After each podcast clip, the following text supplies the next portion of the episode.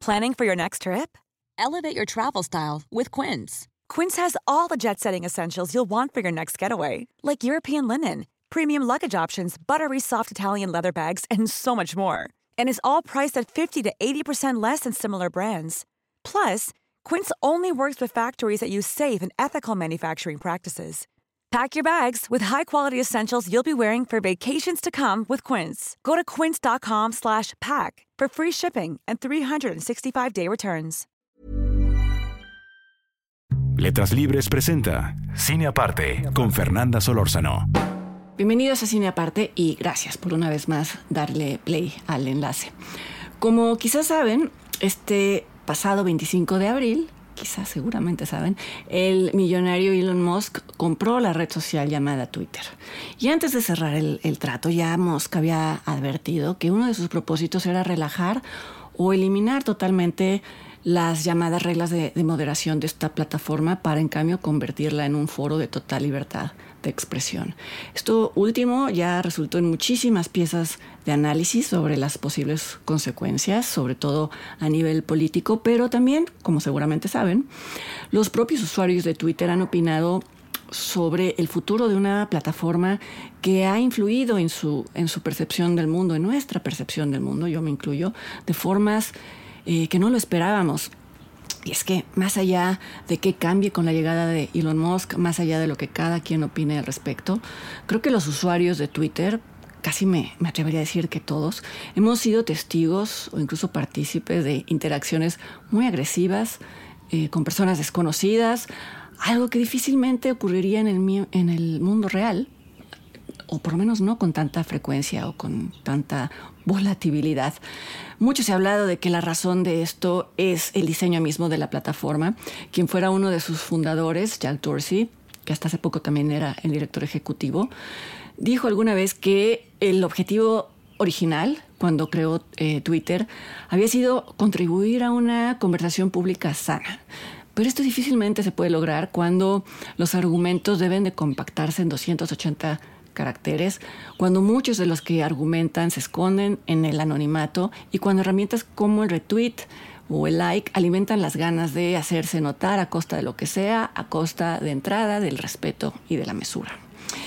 Y bueno, ya que la llegada de Elon Musk ha llevado a muchos a plantearse, quizá por primera vez, de qué forma Twitter ha influido en su realidad, aunque sea solo en su estado anímico o mental, que ya es uno de los filtros de la realidad, Pensé que era el momento ideal para comentar una película que no es nueva, que no llegó a salas, pero que puede verse en plataformas, al, final les digo en dónde, y que utiliza el género del horror para eh, abordar una de las variantes más enloquecedoras de la plataforma Twitter, de la experiencia Twitter. Es la experiencia de personas que como parte de su profesión expresan sus opiniones en público, ya sea en, periódicos, en el radio, en la televisión, etcétera, y que reciben a cambio no opiniones sobre sus opiniones, porque eso sería legítimo, sería incluso bienvenido, sino ataques directos a su persona, incluso amenazas a su persona.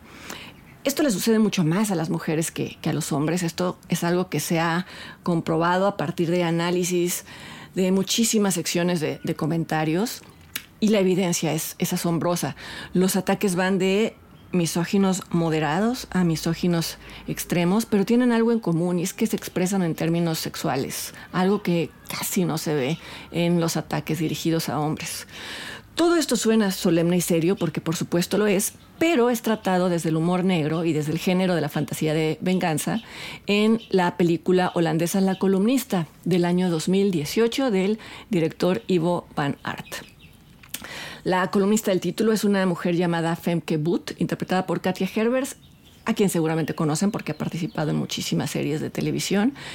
Y se plantea que aunque los temas de las columnas de Femke por lo general son inocuos, ha expresado opiniones que le han atraído un ejército de troles que la roban en tweets no insultantes, sino lo que le sigue. Femke ha caído en la tentación que hemos caído todos, que es la de revisar estos comentarios. Y esto se le ha convertido en una obsesión malsana, en una obsesión que no solo la perturba y la distrae y la deprime, sino que le impide escribir un libro, una novela que debe de entregar a su editorial. Internet no es real, no hay que tomarlo en cuenta, le dice a Fem que el policía que, la atiende cuando ella quiere denunciar el acoso.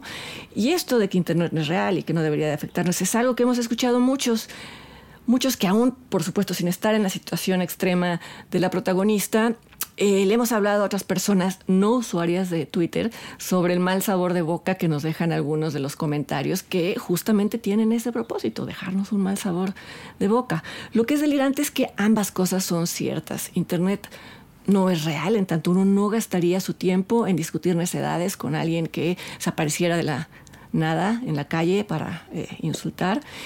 Pero, eh, como bien ilustran las primeras secuencias de, la columnista, el solo hecho de que la escritora no pueda eh, avanzar en, su trabajo es ya un, un, daño colateral que se manifiesta, que se manifiesta en la realidad.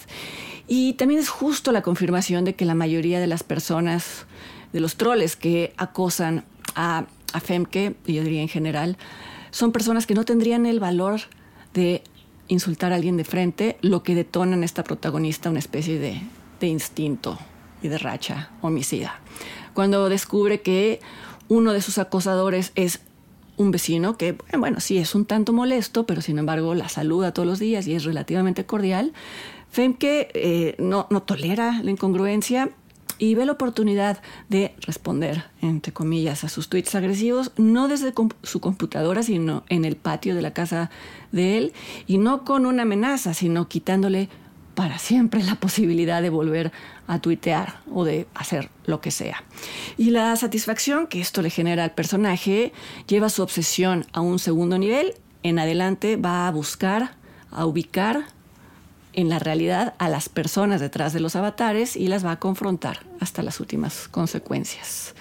Insisto en que esta es una fantasía de venganza en el sentido de que este es un género que busca proporcionar de forma lúdica al espectador un placer vicario, un placer vicario desde la ficción y a través de la, de la hipérbole y de la exageración.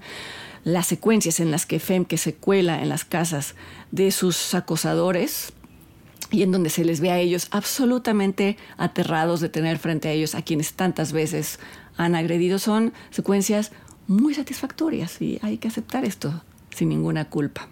Lo que está mal en el mundo, le dice Femke a uno de ellos, son ustedes y su ejército de perdedores con laptop. Y es que la película subraya que la mayoría de quienes acosan o trolean son personas de poco provecho, personas con pocas alegrías en sus vidas que se sienten poderosas agrediendo desde algún rincón de, su casa. Estas secuencias también ilustran la asimetría de, de, la situación. Cuando uno de los odiadores virtuales de Femke pone un tuit en donde la llama a ella pedófila tan solo porque en una columna ella dijo que cuando tenía 19 años había tenido un novio de 16 años esta afirmación, este adjetivo de pedófila, eh, se esparce como la pólvora. Y en tiempos de linchamiento, un rumor falso como este le puede costar a alguien con un perfil público el fin de, su carrera y muchas otras cosas. Lo contrario no pasaría justo porque los difamadores suelen esconderse en, el anonimato. Cuando Fem, que ya convertida ella misma en una acosadora obsesiva, le hace saber a otro de sus troles que sabe los nombres de las personas que le son queridas a él, él enloquece de preocupación. Este personaje había visto con naturalidad la intrusión en la vida de ella hasta que ella le devuelve el regalo. Y es hasta entonces que se da cuenta de lo aberrante de su conducta. En la mayoría de las fantasías de, venganza es suficiente con imaginar un mundo en el que se hace justicia, pero el guion de la columnista va un poco más allá y siembra elementos que ilustran las paradojas de, Twitter. El más obvio de, estos elementos es la transformación de Fem, que ella pasa de ser alguien agraviado por la violencia virtual a una persona que la ejerce en el plano de la realidad. Eh, ya dije que la exageración es parte del género de la fantasía de venganza, pero eh, se asoma una verdad incómoda y es que si uno lo permite, las redes sociales lo llevan a uno a adoptar alter egos desagradables, arrogantes, a veces crueles, a veces sádicos. Es una forma de defensa ante la majadería ajena, pero también son atributos que no, no exhibiríamos en la vida real. Y por último, y volviendo al tema de la llegada de Elon Musk y de las conversaciones que desató, Otra de las paradojas que aborda la columnista tiene justo que ver con la libertad de expresión justo lo que se debate a propósito de la llegada de, Elon Musk. Y es que Femke, nuestra protagonista, algo que no había dicho, tiene una hija adolescente que sostiene una campaña feroz en favor de la libertad de expresión. Eh, lo hace en el contexto de, en un contexto escolar.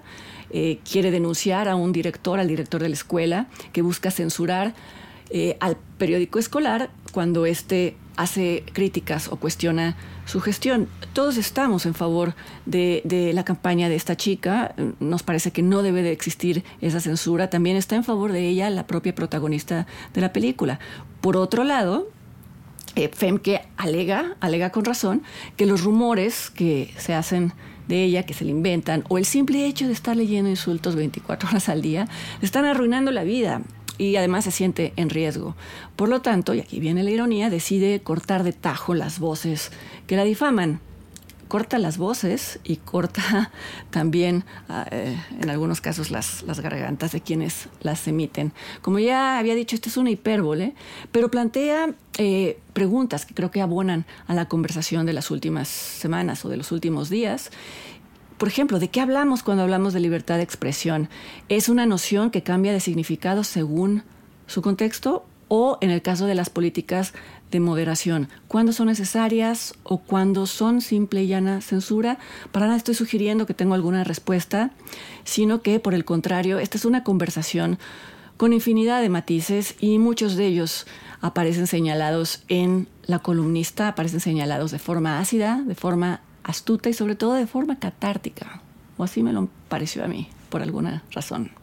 Esta película está disponible para renta en las plataformas Apple TV, en iTunes, y yo los espero para que me acompañen la siguiente semana aquí a otra entrega de cine aparte. Hasta entonces.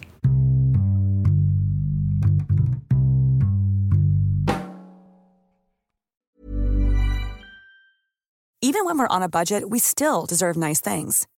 Quince is a place to scoop up stunning high-end goods for 50 to 80% less than similar brands. They have buttery soft cashmere sweaters starting at $50, luxurious Italian leather bags, and so much more. Plus, Quince only works with factories that use safe, ethical, and responsible manufacturing. Get the high-end goods you'll love without the high price tag with Quince. Go to quince.com/style for free shipping and 365-day returns.